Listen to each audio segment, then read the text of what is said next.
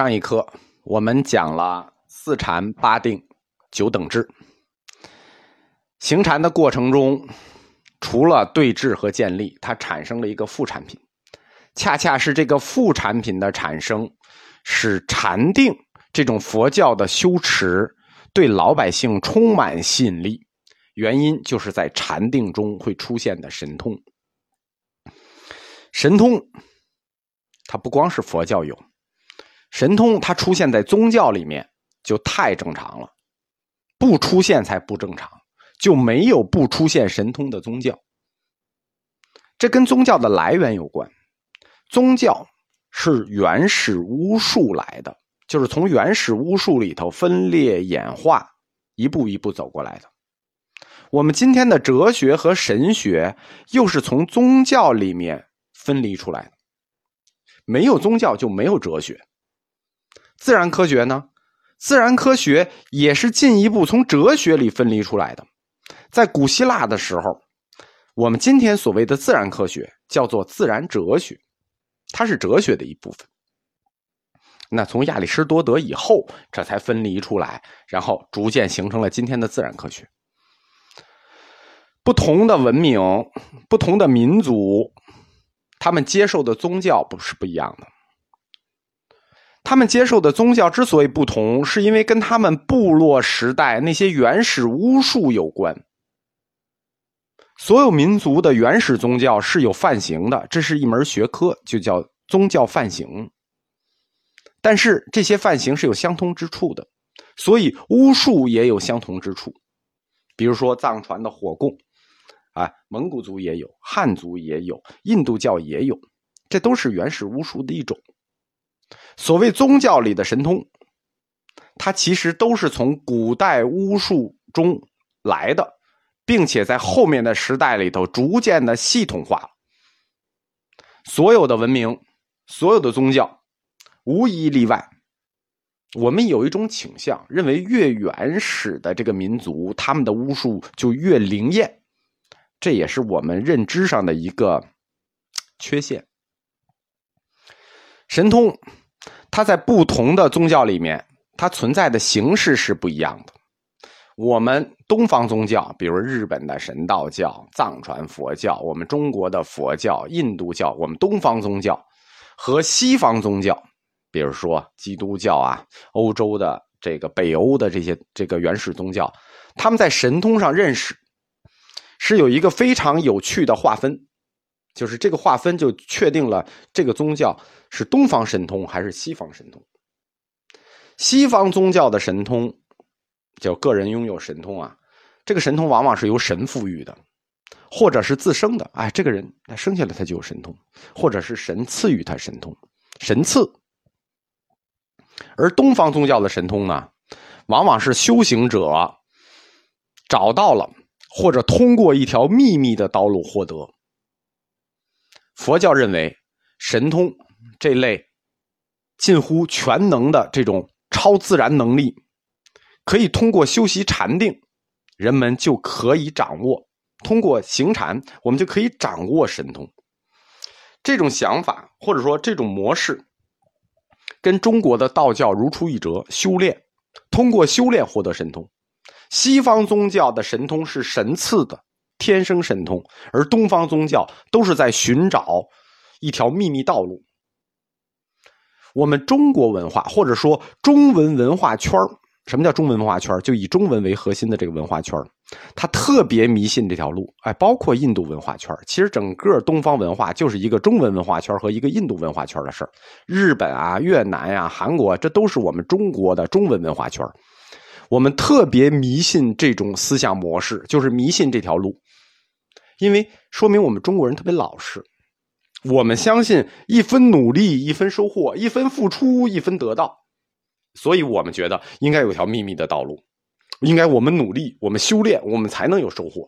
而天上掉馅饼啊，含着金钥匙出生啊，啊金勺子，啊这种事儿都不敢想啊，呃最多就是金庸想想就是说，哎，我找到了一本《九阳真经》，哎，就是也也是找到了一条秘密道路，但是也需要艰苦的修炼。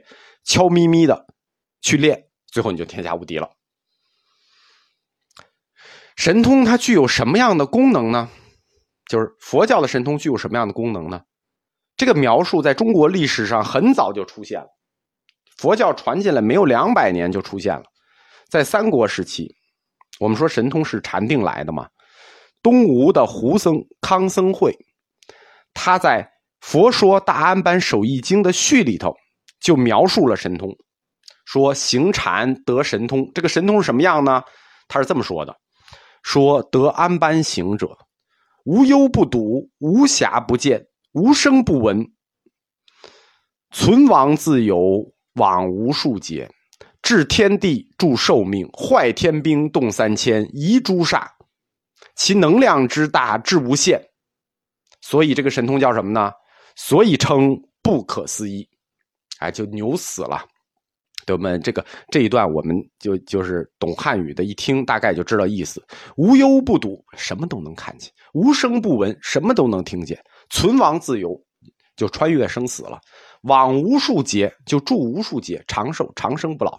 治天地，天地都为所治，助寿命。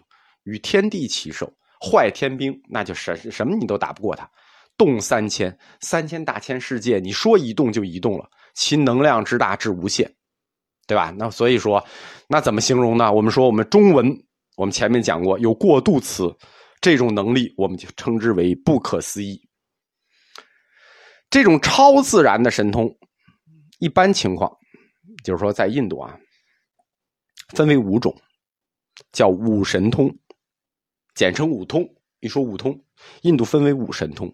第一个神通，那就是无忧不睹，天眼通；第二个神通，无声不闻，天耳通。啊，这两通就是这个康僧会写的这个这个得安般行者，就是行安般守一禅能修道的状态。那第三个神通，第三个神通叫身如意通，也叫神足通。这个通什么呢？啊，这个通就跟孙悟空差不多，就是身如意，什么意思呢？就是你身体的形态可以随意变化，你超越空间了。你想在这儿就在这儿，你想到那儿，唰，瞬间移动。你想大你就大，你想小你就想，你想变个房子就变个房子，你想变个萝卜你就变个萝卜，对吧？七十二般变化，身如意，加上神足。啊，这个通叫神足通或者身如意通，实际它是把这个所有身体的变化全部集中起来了，就是说超越了个体的空间和这个整体空间。你个体的空间随意变化，想变成什么变成什么；整体的空间也随意变化，想去哪儿去哪儿，来往自由，不受空间限制，可做种种不可思议之变化。这个神通是在五通里头，五神通里最爽的一种神通。第四个神通叫他心通，也叫他心之通。他心之，知道别人想什么。据称得此通者，能够直接了然别人的一切心理活动。尤其是在什么上呢？尤其是在预知别人要干什么事儿这件事儿上。比如说，我预知明天的股票，哎，这就未来这个通呢，我我管它叫未来通。这个神通很有价值啊，在商业上很有价值，就是你可以预知人的未来。规模化的他心通是什么呢？那就是佛祖的他心通。佛祖的他心通叫知众生心，就是你如果去求佛啊祈祷，你什么也不用说，为什么？佛祖有他心通，你什么也不用说，佛祖知道你要求什么，你你你你磕头就行了，剩下的事儿他都知道。规模化的他心通，知众生心，所以说第四个神通叫他心之通，可预知未来，可预知你想的一切，现在即未来。第五个通，那现在即未来已经预知一切了。那过去呢？第五个通就叫宿命通，可以了知自身和世俗众生过去世的一切种种形状。你多少事干什么？多少事干什么？我们说这一辈子，为什么有人做好事没有得好报呢？为什么有人做坏事得了好报呢？是因为这个人有宿世因缘，就是说你的因缘不光是这一生的，有宿世累积的宿世因缘。宿命通指的就是这个，可以了知自身在宿世的一切种种形状。我们说第四个神通，他心通，它是未来通。那第五个宿命通，我们就称它为过去通。